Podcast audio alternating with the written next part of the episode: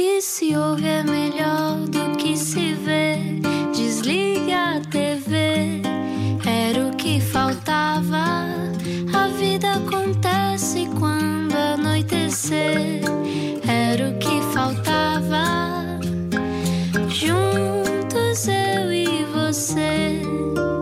Olá, muito boa noite, bem-vindo à Rádio Comercial. Eu sou o Rui Maria Pego, estou com uma amiga da Lita, mas estou longe da Ana Martins e da nossa convidada E aqui fizeste acrílicos. teste também, Fiz teste, fui-me testar, Está que não posso bem. pôr em causa o futuro, o vosso futuro. Mas não estás com umas olheiras que nem te Eu digo. estou- estou Coitadinho. péssimo, eu estou verde, desculpem, mas pronto, ainda bem que na rádio não se vê. Eu sou o Rui Maria Pego, este era o que faltava. Olá, eu sou a Ana Martins, estamos muito contentes. Estamos a receber um estrelão internacional que ainda por cima é super boa onda e que estava aqui a gabar-nos a, rapidez dos botões e, e passa para aqui, passa para ali. E imagina ela que faz há 12 anos o mesmo, a mesma série que já deve estar mais do armas como aliada. ninguém, suspeito. Já vamos dizer que está cá hoje, só agora chegou. Olá. Explica-nos como se eu tivesse acordado de um coma. Nasceu em Boston, mas aos 5, 6 anos veio para Portugal, o país dos seus pais. Fez o ensino secundário cá, antes de partir em busca de mais mundo. Primeiro estudou representação em Londres, depois em Nova York, até aterrar numa das mais resistentes séries da televisão norte-americana, que a minha avó também adora, tem 83 anos e vê todos os dias. Investigação Criminal Los Angeles, que já vai na temporada 12. É isso, não é? É verdade. Doze. Temporada 12. Olá pessoal, boa noite. Olá, por esta altura calculamos que já tenha conhecido a versão BDS de Daniela Roy no papel de Kenzie. O que talvez não saiba é que Daniela Roy também é realizadora. Está em Portugal para filmar, aliás, já filmou um dos telefilmes da RTP1 da saga Contato por Mulheres, o filme que está a realizar, que realizou, aliás, chama-se Os Vivos, o Morto e o Peixe Frito, baseado numa história de Onjaki. Hoje aqui, Daniela Roy. Olá. Olá! Finalmente, Daniela Roy. Finalmente. estou Queríamos cá. há tanto tempo. É E verdade. finalmente aconteceu. Finalmente aconteceu. Estou Como é aqui estás? convosco. Já terminaste Estou a muito bem. realização? Já, já acabei a rodagem do filme, Os Vivos, o Morto e o Peixe Frito. Claramente, pelo título, é um drama. Exato. Não, é uma, é uma comédia muito boa mesmo, ahm, que foi adaptada, que é escrita pelo Onjaki, o texto original, adaptado por eh, Zé Pinto Carneiro. E, e este projeto contado por mulheres que é ótimo, porque estamos a dar a oportunidade a 10 mulheres de ou de realizarem pela primeira vez ou que vêm de outras áreas na nossa indústria eh, para, para terem esta experiência e lançar mais mulheres no mundo da realização em Portugal. É preciso coragem para começar a entrar numa área que não é a nossa? O que é que é preciso, na tua opinião? E assim, também não passei de representação para medicina, não é? Acho que isso seria Sim. um bocadinho mais, mais Já complicado. tens alguma estaleca num set, não é? Uh, já tenho alguma estaleca no set e realmente no princípio eu fiquei interessada em talvez tirar um curso, uh, mesmo para, para me informar da melhor maneira, uh, mas uma realizadora que trabalha connosco lá disse: abre os olhos, tu vives numa escola de cinema no trabalho e se abris os olhos, vai-te sentar com os departamentos diferentes, vai-te sentar na pós-produção, na edição, que é um dos, no fundo é onde a série é feita, é na pós-produção. Um, e, e vais aprendendo dessa forma, e realmente foi o que eu fiz, o que nós chamamos de shadowing, ou seja, sou a sombra das pessoas e ando atrás delas e acompanho nas, nos Zooms, porque este ano foi tudo assim, e o ano passado, e, e fui aprendendo dessa forma. Portanto, quando cheguei ao platô como realizadora, também já conheço o elenco, é o meu, não é? É a minha família de lá, Eh, portanto, essa parte já estava fora do caminho. E, e pronto, e atirei-me de cabeça. Porque Isto para por- mim é a única maneira de fazer as coisas é mesmo atirar-nos de cabeça. Isto porque antes de fazeres este filme fizeste também um episódio, não é? Da, da tua série. Sim, era disso que também. eu estava a falar mesmo, Exatamente. exatamente. Uhum. Exatamente. E depois cá já foi uma aventura completamente diferente, porque numa série, a estética da série, hum, os perímetros já estão uh, definidos no fundo. Ou seja, eu só tenho que representar e, e realizar o episódio que é escrito. Num telefilme, eu é que tenho que criar o mundo em que as personagens vivem, ou seja, tenho que escolher as cores, o tom, o feeling, o tipo de música, as roupas, tem que ser tudo aprovado por mim como realizadora, porque no fundo é a minha imagem hum, daquilo que eu acho que o guião devia ser. E depois, claro, tive um elenco maravilhoso que participou e colaborou comigo tão bem, foram ajudaram-me imenso e, e trouxeram muito da alma deles ao papel eh, que cada um representou. Portanto, obrigada, Causaste muitas paixões a Soraya Tavares. Disse-me que te adorou e que adorou trabalhar contigo. Ou seja, deve ser também ao mesmo tempo. eh, era aquilo que também falávamos antes de entrar no ar, que é esta coisa de tu percebes os instintos não é, de um ator e consegues Uhum. ler isso tudo. Para ti, eh, esse lado, tu estavas-me a dizer uma coisa de girar há bocado que era que não te cabia a ti ensinar a representar. Qual é o Não. teu papel? Não, não, não. O meu papel como realizadora, no fundo, é ter a certeza que a história eh, é contada de, forma, de uma forma uh, contínua e correta é que, que, que o princípio de uma, o tom do princípio de uma cena e o final do princípio de- da cena façam sentido com o que vem antes e com o que vem a seguir, não é? Sou eu que estou a pôr as peças do puzzle na cabeça, porque nem todos os atores estão em todas as cenas, portanto eles fazem as cenas deles, mas não sabem como é que vai colar com a próxima ou o que vem antes. Uh, e esse é o meu papel. Mas a coisa mais importante, que isto foi o que me demorou mais a perceber, e só percebi quando estava mesmo em platô a olhar para os monitores, é que porque eu? Quem é que sou eu para dirigir um ator que tem mais experiência do que eu, por exemplo? Eu não estou a dirigir, eu estou apenas no monitor a ver e a ter a certeza de que aquilo que eles dizem é a verdade. Porque no fundo é o que o, que o público quer ver é uma personagem que está a contar a verdade dela. E, e eu isso sei ver. Acho que qualquer pessoa consegue olhar e ver se uma coisa está a ser eh, eh, genuína ou não. E pronto, pronto, o papel do realizador passa muito. Muito bem, também. vou acender um cigarro imaginário para continuar esta conversa.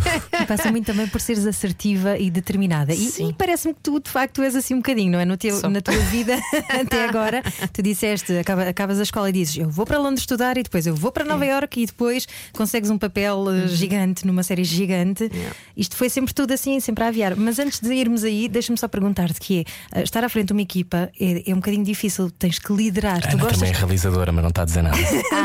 mas tu gostas desse papel de liderar, porque eh, os primeiros passos às vezes não são os mais fáceis, não é? Não, não são. Olha, houve uma coisa que me disseram logo de início que é tens que ser assertiva nas respostas. Ou seja, todos os departamentos, todos os chefes de departamentos vão te perguntar coisas, porque lá está, a decisão é minha. Se o fato é azul, se o. não interessa. Ahm, e, e então eles disseram sempre: ser assertiva, ou sim, ou não, ou já te digo. Mas eu não preciso ter a certeza de tudo o que estou a dizer, mas posso dizer ainda não sei e já te digo. Isso também pode ser uma resposta assertiva e é o mais importante porque também o que, o que se quer é o condutor de, uns- de um comboio que é uma produção Claro. hum, ter a certeza Não pode ser de onde vai. não é? Não dá. Não, inde- não, porque aliás acabam por haver muitos chefes na cozinha. Quando nós mostramos incerteza, começam a entrar mais opiniões e depois é que somos completamente comidos por, pelas pessoas à nossa volta. E, e quando veem que podem ter confiança em ti, que realmente consegues conduzir este comboio, eh, também largam um bocado as rédeas e deixam de seguir em frente. Isso faz muita diferença. Então, já que hoje estamos com Daniela Roy, que me parece dirigir o comboio da vida dela há muito tempo, tu em miúda eras assim, eras aquela miúda que. Sim. Primeiro, como é que é? Tu nasceste em Boston, chegaste a Portugal, falavas português? Uh, não, um bocadinho como os meus próprios filhos. Compreendia tudo e se calhar sabia palavras soltas, mas a construção das frases era muito mais difícil. Nossa língua é muito mais complexa, os femininos, os masculinos, o, o tempo das- das- dos verbos uh, é bastante complicado. Um, Qual é a portanto, tua primeira memória de chegar a Portugal? Tens ideia? Ih, não, não tenho mesmo. Não me lembro nada, não me lembro, porque nós vinhamos de férias de vez em quando, portanto não sei se as minhas memórias já estão mis- misturadas com ficarmos cá ou uma vez ou outra que tínhamos cá vindo. Mas não, mas tenho imensas memórias de ficar em a dormir em casa das avós pela primeira vez, porque isso não podia fazer, obviamente, vivendo noutro país. Uh, Coisas assim desse género. Os meus filhos também dormiram agora em casa da minha avó pela primeira vez. Foi tipo o primeiro sleepover que fizeram, porque ainda são pequeninos para fazer isso em casa de amigos, claro. Mas, era uma uh, sensação assim gritante, porque quando, eu imagino quando se, quando se é muito pequenino, mas já, se tem, nesse- já tens ainda alguma independência cerebral aos 6 anos. Já Sim. começas a olhar para a tua vida, já tens uma ideia. Tu chegares a Portugal e vês Portugal, hum, qual era a sensação comparativamente com Boston? São, são realidades muito Eu não diferentes. vim de Boston nessa altura. Ah, ok. Porque, eu- sim, eu nasci em Boston. eh, e saí de lá mais ou menos com 3 anos, porque depois os meus pais mudaram-se para Minnesota, que é outro estado, Ah. no centro dos Estados Unidos, a norte, faz fronteira com o Canadá. Fresquinho lá, não? é muito fresquinho mesmo. Mas foi onde meu pai foi onde me mandaram para trabalhar no hospital e. hum, eh, e portanto foi de lá que eu vim. Mas não, mas eu já conhecia os meus primos e os meus pais são muito próximos da família deles, portanto não houve estranheza, foi uma coisa bastante orgânica. E depois puseram-me no colégio inglês, no St. Julian's em Carcavelos. Logo a, a situação da linguagem também não foi assim chocante, porque falava em português em casa, eu já falava. Com os primos e com os familiares também já eram portugueses. E depois fui para a escola falar inglês, que já falava. E quando é que Portanto, percebeste não que eras uma líder? Eu nunca me vi como líder. Acho, que- acho que tipo, esta autoestima que eu precisei para aceitar o desafio de realizadora só veio mais ou menos há dois anos atrás. Antes disso, não tinha autoestima suficiente, porque lá está, achava que quem é que sou eu para fazer isto? Que, que, porquê eu? Eh, e não sei se foi depois de ter filhos, se, se é a idade, mas há qualquer coisa que de repente cai a moeda e é tipo, mas por que não eu? E, e- e- mas eu precisava que esse chip entrasse no meu tempo, não podia ser os outros a empurrar, porque já me perguntaram N vezes nos últimos 5, 6, 7 anos mas porquê é que não realizas? Tens aqui uma ótima oportunidade, a tua série, já é a tua família, já conheces toda a gente. E eu não tinha essa autoestima mesmo, me admito perfeitamente. E depois foi tipo de um dia para o outro. Hum, olha, o Diogo Morgado também, por exemplo, quando eu fiz a espia com ele, o Diogo também tem realizado e produz os próprios filmes e tudo.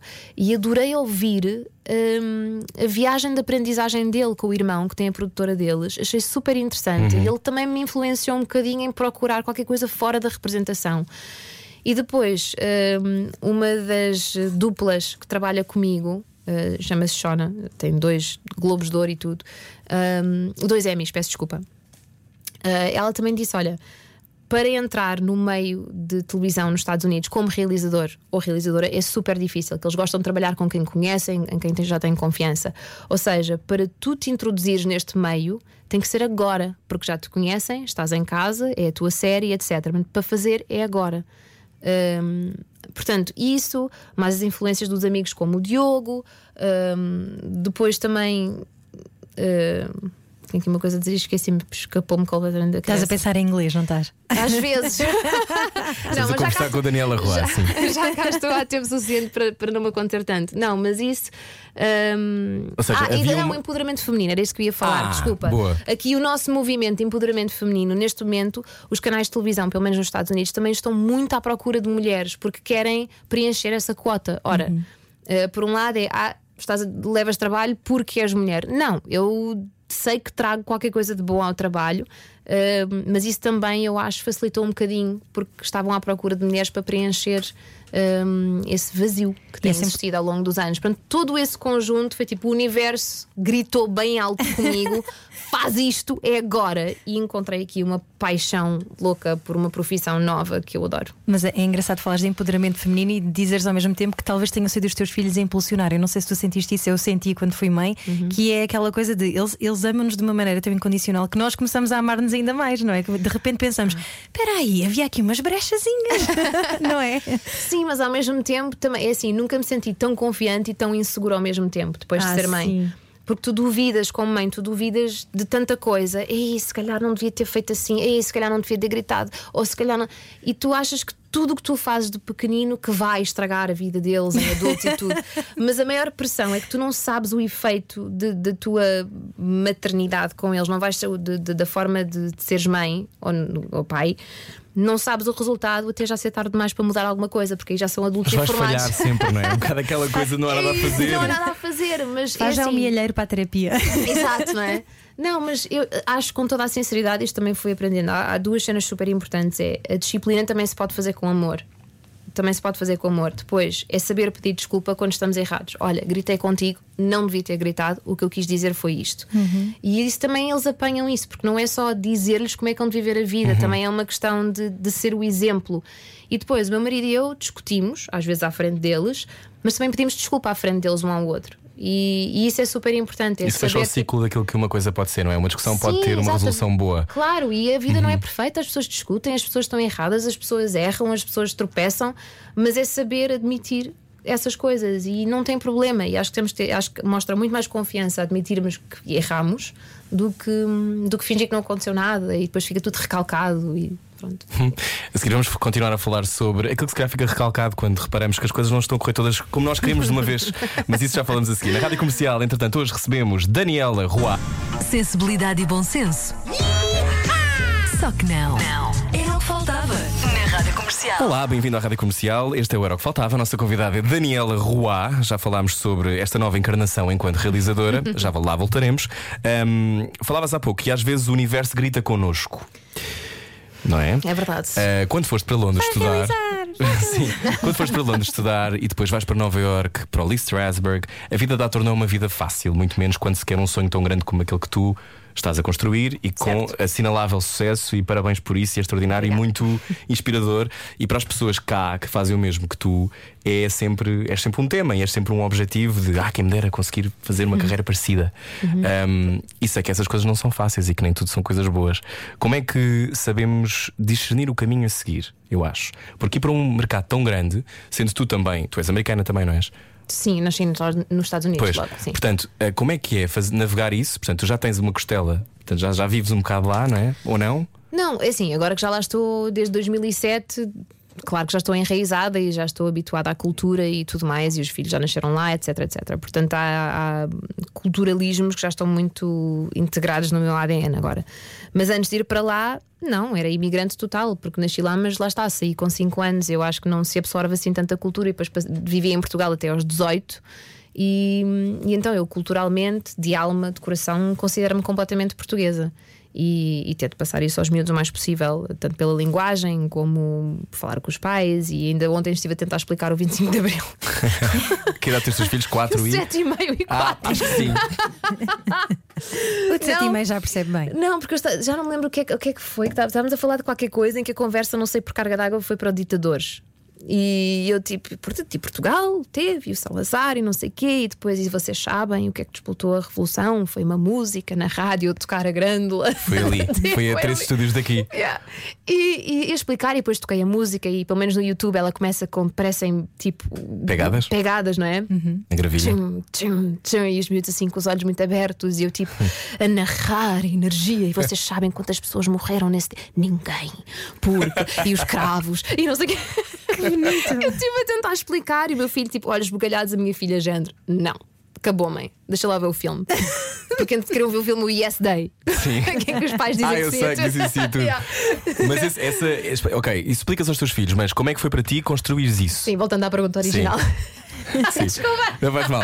Não, é só porque é, é- é- é- eu, toda a gente sabia que tu eras talentosa. Tu já tinhas uma carreira quando voltaste para Portugal e trabalhaste em Portugal e as coisas iam decorrendo bem, não é? Digo eu. Sim. Sim. Sim, foram correndo bem, claro. E de repente. Vais Olha, porquê? Não gostas de falar destas coisas? Não, não, não, Ah. estou a tentar. Sabes o que é que é? É que é muito. Como as coisas correram bem, é muito fácil. hum, não, não ser humilde na forma de responder estas perguntas. Eu não, não gosto disso porque eu não acho que seja melhor que os outros. Acho que consegui traçar um trajeto meu. Uh, ninguém tem um trajeto igual, portanto, há uma carreira como Mas tem a a ver com dela. o teu trabalho, tem a ver com a tua Claro que determinação. sim, claro que sim. Olha, vou dar um exemplo. Eu, quando fui para. Foi logo no princípio, fui para os Estados Unidos, recebi um e-mail de uma pessoa aqui em Portugal eh, que tinha um bocadinho de carreira, mas não, não tinha assim explodido ainda, mais velho do que eu. Ahm, e diz, ai tal, e estou a pensar em ir, mas eh, pá, não tenho a certeza. E o que é que tu achas?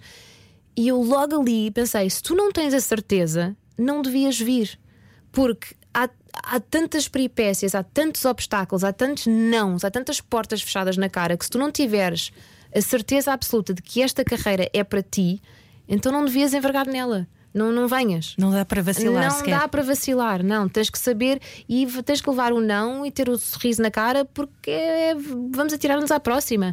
Mas chega uma altura em que eventualmente o negativismo eh, vai-nos comendo de dentro para fora e isso é normal, somos seres humanos, não é?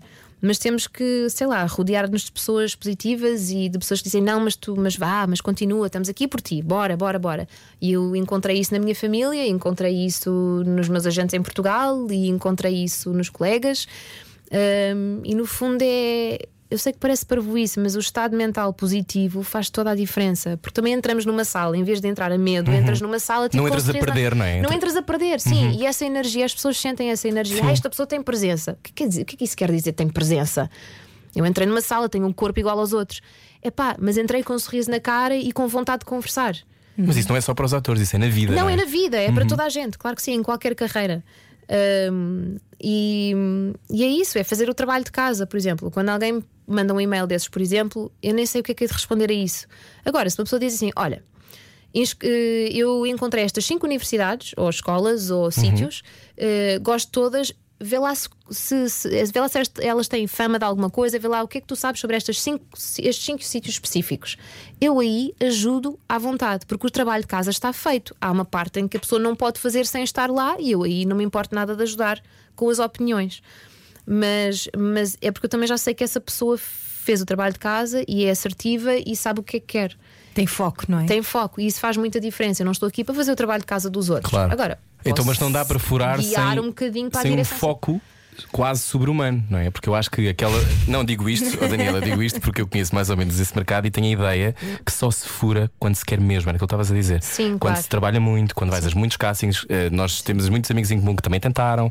Também há pessoas que eu conheço que de- diz de- isto. Deixa-me só aproveitar para citar aqui uma história que eu li numa entrevista que tu deste, que disseste num casting que tu foste, em italiano, língua que tu não sabias, Uhum. E que disseste em italiano: Eu devia arrancar-vos as gargantas com as minhas mãos. Dovrei strappare le vostre gole com a minha mani. Mas estavas chateada ou Foi era assim que os convenceste, Não, não é? não, não. Foi um filme que eu acabei por fazer. Eu fiquei com o papel. Do George Lucas. Do George Lucas foi o meu primeiro e único filme nos Estados Unidos até agora. Foi o Red Tails. Uh, Ah, já sei, já sei. Não, não, não. Foi, foi, eh, era um, foi a história sobre uns pilotos eh, da Força Aérea Americana durante a Segunda Guerra Mundial, todos eles negros e, claro, pós-esparto, como é eh, a Claro. história de eh, racial. Um, e, e eu fazia de uma italiana que se apaixonava por um deles, e pronto, lá iam os racistas à porta dizer mal e não sei o quê, e eu a gritar pela janela a dizer vou-vos arrancar as gargantas, não falam assim com eles. Eh, que no fundo é a atitude que eu sinto na vida real também. Eu também já, portanto- já por acaso senti. Ela Vamos entra lá. assim nas salas, eu arranco-vos as gargantas. Se houver aqui algum Não racista, aliás, se houver assim. algum racista, não ouça. Ahm, na rádio comercial, hoje conversamos com a Daniela Roy. Estamos a falar sobre, este- sobre esta ideia da construção de um sonho, não é?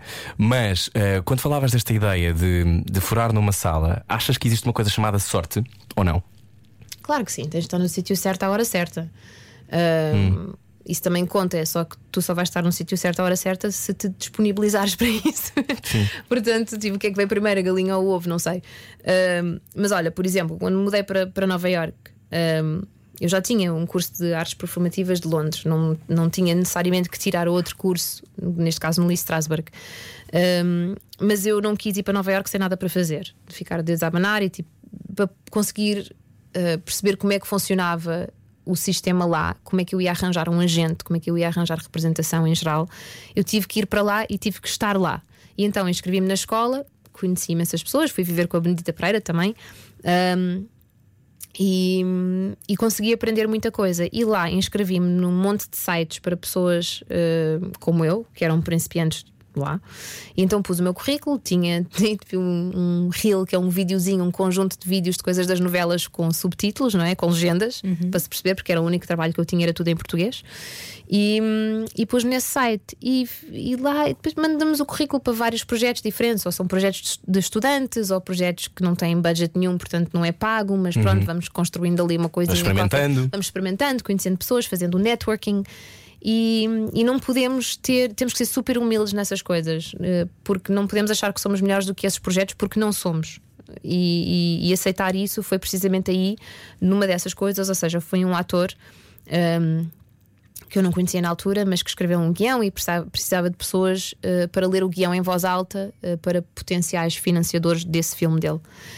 E, e fui. E ele disse: Olha, vai estar lá um diretor de castings, vai lá estar algumas pessoas na altura dos Sopranos, portanto, se quiseres, aparece, é num teatro. Bom, eu mandei mensagem à minha mãe a dizer: Olha, vou estar nesta morada, esta hora, neste dia. Disse à Benny, com quem vivia na altura: Vou estar aqui, não sei o quê. Pronto, mas era um sítio público, realmente era um teatro, portanto, fui confiantemente, porque temos de ter imenso cuidado, porque obviamente podem haver armadilhas. Um, maldosas. Neste caso não foi. E fui. E realmente estava lá um diretor de castings de uma telenovela que dava na altura. Nos Estados Unidos, a mais, an mais antiga na altura. Call E- Young and the Restless. Guiding Light. Guiding. que entretanto já acabou. E, e este diretor de castings, começámos a falar, demos-nos super bem. Um, ele disse: Tens algum agente? E disse: Não, não tenho. Tudo bem, a conversa ficou por aí. Passado umas semanas ou um mês ou o que foi, recebi uma chamada da minha agente, que ainda é hoje a minha agente. E, e fui ter com ela. Nós fazemos um bocadinho uma reunião de ver se a química funciona, porque é super importante a pessoa que nos representa acreditar mesmo em nós e gostar de nós como pessoas, porque senão, como é que nos vão vender, não é? E, hum, e pronto, demos logo bem. Saí de lá, tipo, com não sei quantos guiões no, no e-mail para começar a ler, para ela perceber o tipo de coisas que eu queria fazer. E, e pronto, e logo a seguir foi a série e foi o filme do Jorge Lucas, que veio logo a seguir. Tan, tan, tan, tan. Ou seja, é pôr-nos a jeito, fazer as coisas que não são pagas, não podemos ter ego nenhum. E vais nunca networking, sabe, vais, é? nunca sabes, tens de te pôr a jeito. Portanto, sim, tive sorte que estava lá o diretor de casting, Uhum. mas também atirei as sementes ao vento e pronto, esta floresceu. Ah, isso é bonito. Não, isso é, isso é bonito. Não, não, não é verdade. Eu acho bonito. Eu acredito muito nas flores. Eu acredito muito nas plantas. Eu acredito A estratégia da natureza. A estratégia da natureza. Vou começar a tirar sementes às pessoas para ver o que é que acontece. Não, mas tu- eu, eu há bocado fugi uma pergunta, mas já me lembrei o que é que foi. Que é: tu eh, tens este, este trabalho extraordinário que é estás no ar há muito tempo numa série muito vista, eh, muito bem sucedida. Parabéns. Obrigada. E ao mesmo tempo, há muitas perguntas. Eu fui, perguntei perguntas para a Daniela Roa no meu Instagram. E sabes que uma das perguntas que mais me fizeram foi: porquê que ela não faz mais cinema? Tempo. É tempo, não é? É tempo, porque nós. eh, eh, tempo, mas também é assim. Eu acho que também achamos que é um. eh, que é dado que ah, estás a fazer uma série de tel- televisão, vais fazer cinema, vão-te escolher para tudo. Não é assim. O mundo da televisão e o mundo do cinema são completamente diferentes. Um, e, e então não é um dado adquirido só porque estou a fazer uma coisa lá que vou fazer o resto, não é? Ou seja, primeiro tudo, tenho que passar nos castings. Segundo, tenho que ter tempo para fazer. E nós gravamos um bocado como se fosse um ano letivo, ou seja, começamos a gravar eh, em julho e só acabamos. Pois vocês têm um muitos mais episódios, não é? Vocês fazem. Sim, fazemos mais ou menos entre 22 e 24 episódios por temporada. E cada temporada, são, cada episódio são 7 dias úteis a fazer. Antigamente eram 8, agora são 7. pronto, isso Quantas demora horas por dia, Daniela Roa? Uh, com o Covid eram só 10. não nos deixavam ir mais, mas, não, mas é 12 para cima. Mas isto já é uma máquina tão, tão bem oleada que nós despachamos o dia super depressa e bem feito. é? 12 temporadas. Despachar o dia em 12 horas. Sim. Sim, mas mudar Mas, as câmaras, claro. mudar as luzes, uh, As armas, ela tem que limpar as armas dela, não é? Tu- Não. não. As armas e os assinalados. Sim. Não, mas assim, isso das armas também. no- Nós funcionamos de forma muito rápida. Aliás, às vezes o elenco convidado fica tipo. Uou, já está, mas, mas não há mais. Provavelmente as coisas demoram horas e horas a fazer e nós conseguimos. Chegamos lá com o texto sabido, as personagens hum, nem temos que pensar duas vezes nelas por esta altura. Um, e eu aviso sempre uh, aos, aos atores convidados, eu gosto de os fazer sentir-se bem-vindos, porque no fundo estão a entrar na nossa casa, não é? E é muito difícil interagir com um elenco que já se conhece há tanto tempo e ficar assim de fora. Portanto, tento sempre integrar um bocadinho o ator convidado também no grupo e digo sempre: se tu queres repetir um take, ou seja, se se queres outra tentativa um, para fazeres a tua cena, avisa logo, porque senão, quando tu te aperceberes, as câmaras já saíram dali e já mudaram para o outro lado. Ou seja, isto é muito rápido, portanto, Não são 8 horas a fazer uma cena, não é? de maneira nenhuma. Pois. Não. Tempo não, é dinheiro. Também nos Estados é Unidos, ou sobretudo nos Estados Unidos. Tempo é dinheiro. Tu, tu entretanto, eh, há pouco tempo falaste sobre esta ideia de. Voltando outra vez a este, esta tua vida como realizadora, tu sabes o que é ser a outra, o outro, não é? Yeah. Hum, quando é que isso deixou de ser um problema nos Estados Unidos ou, deixa- ou é, ou é uma coisa que passa? Porque a sensação que eu tenho é quando se está entre dois países, e já tivemos convidados que diziam isto, se cá não é a tua experiência, que há uma sensação de não lugar. Sentes isso? É interessante. Uh, no princípio, sim, mas não vinha das outras pessoas, vinha de mim mesmo. Uh, nos primeiros dois anos senti-me super solitária em Los Angeles. Quando fui para Nova York, tinha a Benny, tinha uma série de amigas portuguesas que também passaram por lá. Um, e depois, de repente, foi tipo ao fim de um ano e pouco em Nova York. Também não estava à espera de ir para Los Angeles tão cedo na minha passagem pelos Estados Unidos. E de repente foi tipo: agora vens para LA, tens uma semana para encontrar casa e para te a- acomodares aqui, não sei o quê, e vamos começar a gravar. E quando eu comecei a gravar, o elenco, o resto do elenco, ou já tinham família, ou já tinham grupos de amigos, ou tudo. Ou seja, eu ia trabalhar e voltava para casa sozinha. Era um spin-off, não era? Também. E assim, Não tens que explicar isso tudo, mas Não, não, havia, não, mas- já tinham vivido essa. nós fizemos dois episódios com a investigação criminal original, Uhum. em que passou ali, mas depois, quando começámos a nossa própria série de Los Angeles, hum, houve ali uma coisa. Senti-me muito solitária, lá está, porque Portugal está a 8 horas hum, de diferença horária. Ou seja, não posso ligar para os meus pais quando eu quiser. Que idade tinhas? 24, 25? Fiz 25 na primeira temporada, sim, tinha 24 na altura. É muito cedo, E- Daniela. Achas? Eu não sei, eu comecei de casa e mudei de país aos 18. Para ti Mas já também, não, mas assim, Londres também há vários aviões por dia. Mãe, preciso de ti, mãe, estou aflita, não sei o que. A minha mãe enfia-se no avião e chegava lá, cinco aviões por dia a ir para Londres daqui, não é? Mas Agora para Los Angeles não é tão fácil. Ahm, mas não, lembro-me perfeitamente também habituar-me a conduzir, porque em Nova Iorque eu não conduzia, não precisava, era táxi para todo lado, ou de metro.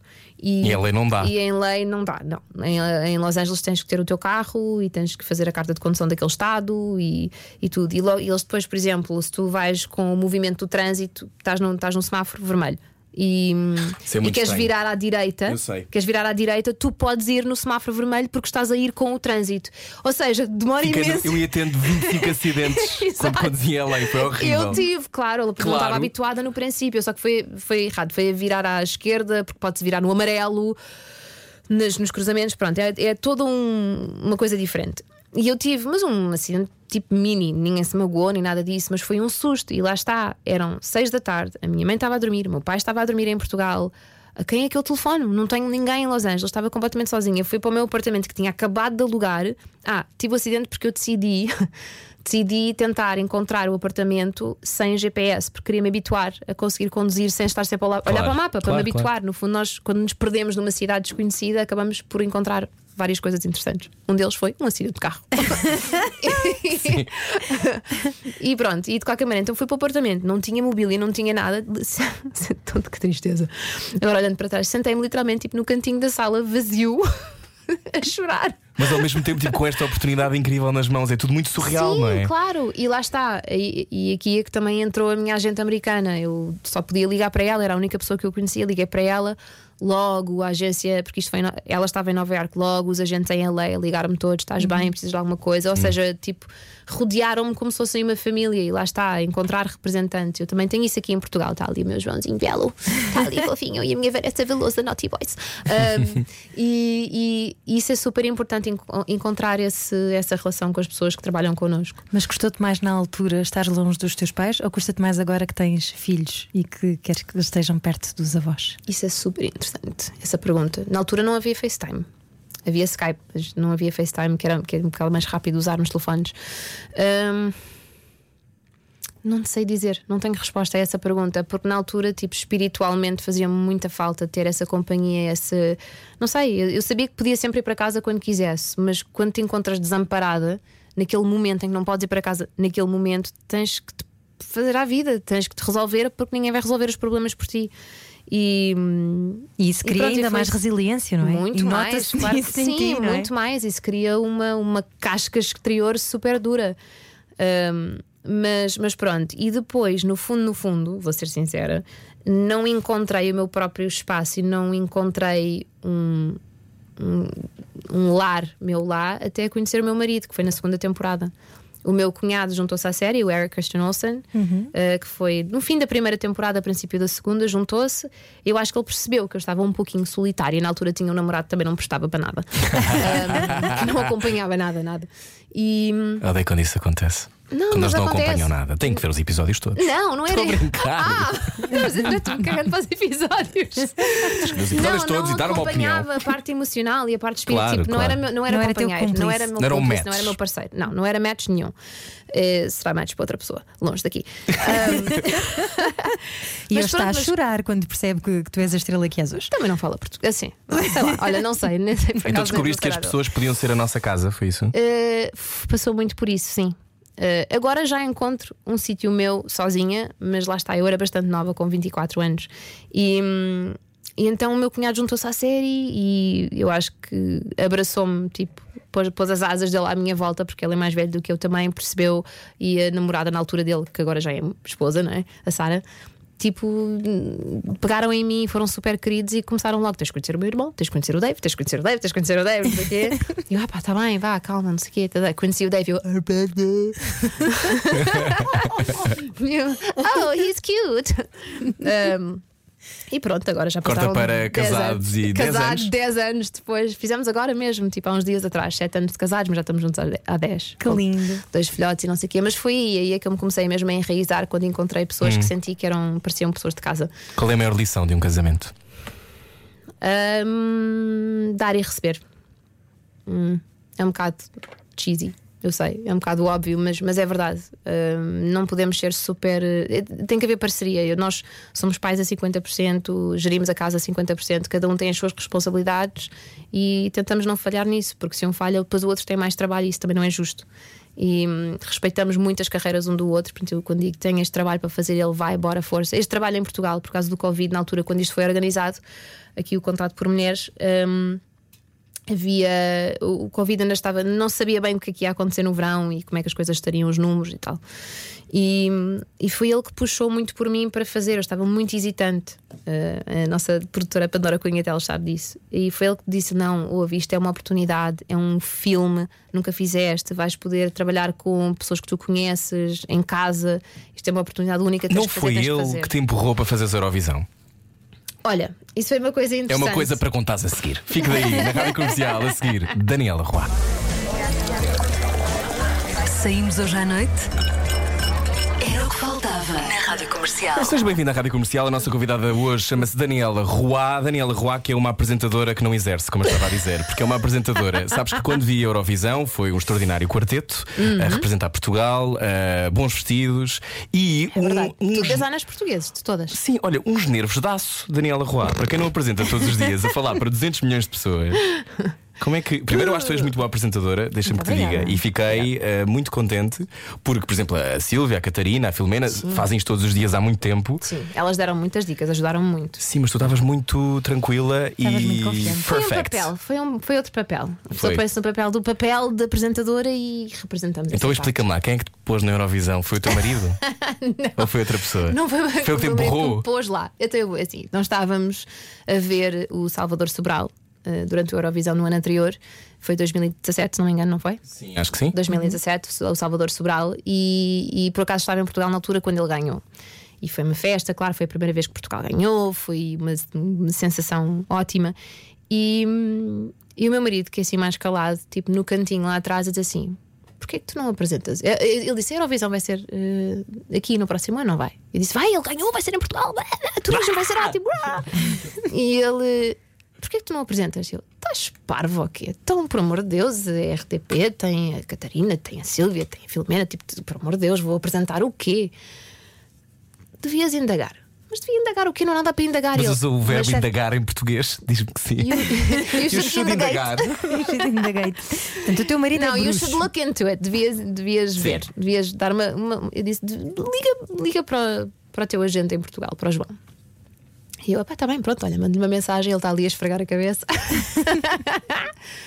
Porquê e eu, que "Tá mandei a mensagem." cabeça? E o João. Eu lembro-me é quando o João esfregava a cabeça também quando trabalhava comigo e fazia esta cara. E o João, que é um homem inteligentíssimo e muito estratégico, hum, concordou logo com a ideia e pronto, e começou, começou a averiguar como é que seria, etc. Hum, e por acaso também, lá está, pôr-nos a jeito das oportunidades, pelo que eu percebi, a RTP andava à procura. Tinha o grupo de mulheres, mas também andava à procura de alguém que fosse de fora desse grupo para completar o grupo.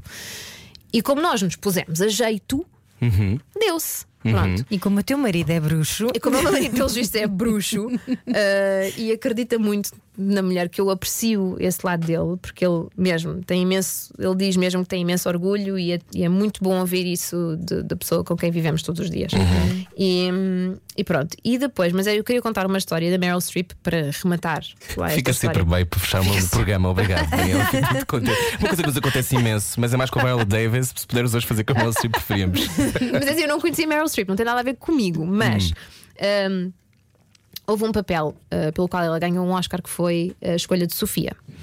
E, e quando esse guião andou a passar de mão em mão de várias atrizes diferentes, a Meryl Streep leu o guião, apaixonou-se pelo papel de Sofia e foi à casa do realizador, pôs-se de joelhos no chão e implorou que lhe desse o papel.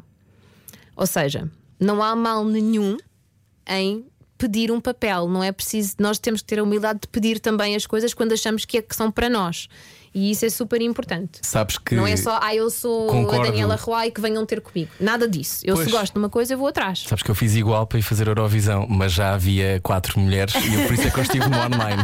Ficas a saber que eu também pedi para fazer Eurovisão porque queria muito fazer parte, porque aquilo foi extraordinário. Pois foi. E adorei fazer. Eu estava só a cobrir aquilo para- como reportagem porque eu queria muito viver aquilo. Claro. E acho que vocês tiveram incríveis e foi muito bom de ver. obrigada. Porque eu sei que foi muito. Estiveste foi- lá connosco, lá atrás, Exato. nos bastidores. Pois e foi, tudo. mas vocês fizeram o quê? Seis espetáculos, Daniela? Mais de. Porque depois tinha o jury show e tinha as famílias Não, e. são três, não, foram nove mais os ensaios todos que foi não sei quanto tempo. Mas Uhum. sim, porque são três espetáculos iguais, é um é para o júri um é um é ensaio geral, Tudo um é para o júri, milimétrico? tudo milimétrico. Sim, porque eles gravam os três espetáculos iguais, ou seja, temos a semifinal 1, semifinal 2 e depois a final. Uhum. Na semifinal 1 é o ensaio geral, que é gravado, depois temos eh, a versão que é para o júri, que é exatamente igual, e depois temos a, a versão, a terceira versão, que Uhum. é ao vivo para a televisão. Portanto, como eles gravam os primeiros dois, se houver algum problema com a emissão ou isso, tem aqueles outros dois gravados. Como foi, por exemplo, este ano, a, a equipa da Islândia, um deles ou dois deles ficaram com infectados com Covid e não puderam fazer, Sim, fazer sim. a performance ao vivo, portanto, usaram uma, uma das, eh, das gravações. Pronto, e a mesma coisa para a semifinal 2 e depois a mesma coisa para a final. Portanto, sim, é muito repetitivo, mas também é bom porque, por outro lado, deu-nos imenso tempo para tentar decorar as palavras, não há teleponto, e nós conseguimos todas tipo, fazer a nossa parte sem ter cartões na mão e sem ter que estar a ler nada. Olha, deixa-me só voltar a Meryl Streep para aproveitar esta bucha e perguntar-te se ainda queres ganhar um Oscar. tu disseste uma vez na entrevista, nem que seja aos 50. Já não, acho que 60 na altura. Que vou empurrar para longe. Empurrou para longe. Eh, Já não é uma prioridade. Agora, neste momento, é continuar a trabalhar e, e criar uma carreira que ter um nome que signifique, que seja sinónimo de qualidade. pá. Mas é, esta é transição para a realização é uma coisa que tu queres eh, acumular ou queres mesmo Sim. transitar? Não, não. É- Ah, é não, não, não, não, não, é acumular, é fazer uma carreira paralela, não substituir aquela de atriz de forma nenhuma. Eu tenho mesmo muita paixão pela parte da representação. Gosto, tenho mesmo gosto nisso e, e encontrei um gosto eh, igual na parte da representação e nunca pensei sentir-me assim aos 37 anos por uma coisa completamente nova que nunca tinha feito antes. Mas tenho mesmo uma paixão igual pelas duas. O que é que aprendeste mais sobre ti a gerir equipas? Uh, a ouvir. Uh, eu acho que sempre colaborei bem com as pessoas na escola e tudo, mas uh, mesmo sendo o condutor deste tal comboio que já falámos há bocado, uh, só porque sou eu que mando, não significa que eu tenho que pôr o pé no chão sempre e não ouvir os outros. Não é tipo isto é meu e não tocas. Não é nada disso. Isto é um trabalho completamente colaborativo. Aliás, todas as entrevistas que eu vi com os meus realizadores favoritos é tudo colaborativo. Contratas os melhores chefes de equipa, o melhor elenco que tu puderes arranjar e, e temos de estar todos comprometidos com o mesmo projeto, porque se alguém tiver com o pé de fora não vai funcionar. Um, e quando estamos todos tipo de coração e alma em frente, cria-se uma sinergia super, super interessante e super bonita. No que é que tens fé, Daniela Roy? Na humanidade. Tens? Neste momento não sei. Não, porque eu acho, que- Não, acho que é uma na escolha, mas tens, tens fé na Não, bondade? tenho fé na As bondade. pessoas nascem boas ou más? Uh, nem uma nem outra, acho que isso é uma Ah. coisa que é ensinada. Aquela ideia de que as crianças são um copo que vem meio cheio? Nunca ouvi falar Nunca disso, não sei não. Quem é que nos contou isso? Foi a Irma, não foi? Que Não. dizia que achava que as crianças vinham sempre com, com um copo já com qualquer coisa lá dentro e que o trabalho dos pais era ajudar aquilo líquido. Se- fosse- Já sei o que é que já percebi o que é que Estás a o que dizer. Sim, dizer? acho que existe a natureza e existe a, a- educação. Sim, não, estou a brincar. Claro que eu acho que as crianças. A maldade ensina-se. O nojo ensina-se. Ah, Preconceito ensina-se. o preconceito ensina-se. Ninguém nasce a achar que o outro é diferente quando não tem razão para isso. Ahm, portanto, tenho fé na bondade das pessoas e tenho fé nesta geração seguinte mesmo, porque acho que a, minha geração está a fazer um trabalho muito diferente do que a geração acima de mim. E, e espero eu, eu estou a tentar ensinar o melhor possível aos meus filhos. Não é só saber reciclar, não é só ser simpático para os outros, não é só evitar o bullying. Há mais do que isso, é ter um, um sentido mesmo visceral de bondade para com o outro e de aceitação. A propósito de bondade e da sua antítese, tu já sentiste racismo por vires de uma família judia? não na cara, mas, eh, mas escrito, sim. Aliás, é uma coisa tão sistémica que eu acho que quando se escreve sobre o assunto nem se percebe que está a ser racista. Eh, Isso é muito quando importante, escreviam Daniela, títulos. Mas é verdade mesmo, quando escreviam coisas tipo a judia Daniela Roy, tipo, mas escrevem o católico Rui Maria Pego? Ou- Nem sou. Não, está bem, mas estou-te a dar um Mas exemplo. mas escrevem o Ou gay? O ateu, o ateu, não sei quantos. Não, mas porquê é que tem que estar a mencionar Claro, a minha claro. religião ou a minha cultura? Também não dizem o negro flantal. Esse é absurdo. Dizem o nome do artista e ponto final e continuam. É por ser uma minoria, não é que se destaca? Sim, eu, ou, Tem a ver com desconhecimento, eu acho também, não é? E falta de vontade de tentar perceber, Sim, não será? mas é a necessidade de assinalar aquela coisa que é diferente e não é necessariamente pelo bom sentido. Também não dizem mal, mas também não é pelo bom sentido, é para assinalar. Hum. Uh, e, e eu, por exemplo, não aprecio nada disso. Aliás, na altura, quando essas coisas aconteciam, mandávamos mensagem para esse jornalista ou para esse jornal ou para essa revista a pedir que não voltassem a fazer isso. Porque E as pessoas é mudam necessário. quando mandas e-mails a pedir para mudar? Eu acho que se a conversa for, lá está, colaborativa e inclusiva, acho que sim. Mas depende do tom das coisas. Eu posso estar super zangada, mas se eu comunicar contigo de uma forma lógica e, e não emocional, hum, acho que chegamos muito mais longe Este é um- do que quando estamos a gritar uns com os outros. Claro, este é um tempo de muito ódio. Nós falamos muito isto aqui no programa, que é de que forma é que é possível partir pão à mesa Uhum. com pessoas que, não, que são a nossa antítese, não é? Com um racista ou com um homofóbico, com Uhum. alguém que nos quer mal. Ahm, tu achas possível? Eu acho que essa é, é a nossa grande etapa seguinte: é como é que nós fazemos isso que estavas a dizer. Uhum. Eu posso estar muito eh, zangado e cansado, e como é que eu falo contigo sem te querer anular? Mas aquilo que tu estás a dizer é uma profunda, profundo ódio, Uhum. não é? Como é que isso, da tua experiência, que já estás em tantos sítios, que pisas Eu tantas até terras. fico, com- até fico com o estômago quente, só de. Não, mas podes ficar, é ótimo, estás com o estômago quente porque eu estou com a- garganta quente com a amigdalite. Portanto, podes. Uh, eu acho que isso seria uma conversa bem maior e bem mais comprida. Um, não, não sei dizer como é que iria lidar com isso. Um, se me aparecesse mesmo à frente ou na cara, não sei. Só sei que lá está.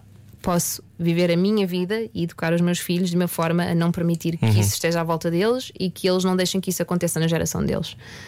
Um, porque lá está o racismo, o, o- o culturismo, uh, tudo isso é ensinado. Ou seja, também temos que ter suficientemente inteligência para não tipo, olha, os meus pais disseram que aquela raça é má. Então, mas eu não tenho cabeça própria para poder ir estudar o porquê dessa, dessa frase, Afirmação. essa afirmação e começar a duvidar dessas coisas. Nós temos cabeças próprias, é uma questão de começar a estudar e a, e a pesquisar e não levar tudo o que nos dizem da geração acima, por exemplo, um, a peito. letra. À Uhum. letra, é. Tu- tu, na altura da pandemia, desculpa, ias dizer Não, não, não, eu coisa, estava a olhar Rui? para ti para, para entrares. Ah, pronto. Ia-te dizer que na altura da pandemia tu puseste logo as mãos à obra e começaste a fabricar máscaras. Como é que, Como é que isso aconteceu? Portanto, foste para casa, não podias filmar. Não pudemos filmar naquela altura. Um, e havia, claro, muita falta de, de não sei como é que se diz em português lá, é PPE. E desculpa, deixa-me só reforçar uma ideia que é: eu disse na altura da pandemia, como se agora não estivéssemos, não Mas, é? mas às vezes também Não, digo. mas é diferente. Não, mas é diferente, porque nós agora já estamos, já temos os materiais, já temos ah, os hospitais. Já sabemos mais ou menos o que é, não é? Sim, É já, já, já, já está uma coisa um bocadinho mais calculada do que, do que era no princípio. Ah, mas pronto, faltavam máscaras nos hospitais e faltavam luvas, faltavam imensas coisas. E, e eu tenho uma máquina de costura e gosto de cozer e gosto de trabalhos manuais. E então, pronto, fui pesquisar na internet como é que se faziam máscaras. Essa foste tu que fizeste? Não, por acaso esta foi a minha maquiadora lá nos Estados Unidos, Ah. que ela também fazia para vender. Ela deu centenas e centenas aos hospitais, mesmo e aos bombeiros e aos militares e tudo. Ahm, portanto, não são as N95 ou as KN95, ah, mas são de tecido, portanto dá para tapar essas. Ou seja, em vez de estarem constantemente a trocar aquelas que são mais importantes, podem pôr esta capinha por cima. Ahm, mas pronto, sim, comecei a fazer e foi divertido também. Eu gosto de ficar acordada mais tempo que toda, toda a gente e É? eu, não, consigo estar. Sim, vão todos para a cama. pouco? Sim, Tipo que 5 horas? 6? Hum, pai 6. Sim, consigo funcionar bastante bem com 6 horas de Quem me dera. Não sei. Como é que se faz? Não, mas Bebes muitas aqueles coisas para fazer à bulletproof noite. coffee que metes manteiga no, no, no café. O meu marido Depois faz isso todas as manhãs. Faz, não faz nada. Faz o bullet Há coffee. uma pessoa verdadeira que faz isto. Sim. Mas isso é manteiga dentro do café. É, é óleo de coco, manteiga e há outra coisa qualquer que metem lá para dentro. Ele bebe e dentro de 20 minutos tipo, fica com a estaleca toda, vai E fazer exercício, Trepa uma parede. trepa as paredes todas, levanta um carro. É duplo, de resto, não é? O teu marido. É, É, pronto, pois. é também, também, entre muitas outras coisas. Um, mas não, ele bebe esse café de manhã, espera tipo 10, 15, 20 minutos. Quando começa a fazer o efeito, ele vai fazer o exercício e depois ideia. volta e toma um pequeno almoço a seguir. É o universo a falar-me ao ouvido. Temos que ir embora, Daniela Roy. Ah. Eh, quando é que estreou o teu. Podemos falar mais um bocadinho no podcast se quiseres, mas acho que cá queres ir à tua vida. Estou assim, tá-se é. bem, tá-se Então pronto. Eh, quando é que estreou o teu filme, sabes? Não sei se será com a RTP1, depois na altura contado por mulheres. Uh, O nome do- o nome- o nome do filme? Os vivos, o morto e o peixe frito. Pronto, e o peixe frito. Daniela Roy na Rádio Comercial, a ver se falamos mais um bocadinho ali na radiocomercial.ol.pt. Pode depois apanhar a conversa inteira. Nós vamos embora. Adeus. Beijinhos, até amanhã. Era o que faltava. Com Rui Maria Pego e Ana Martins. Juntos eu e você. Na comercial.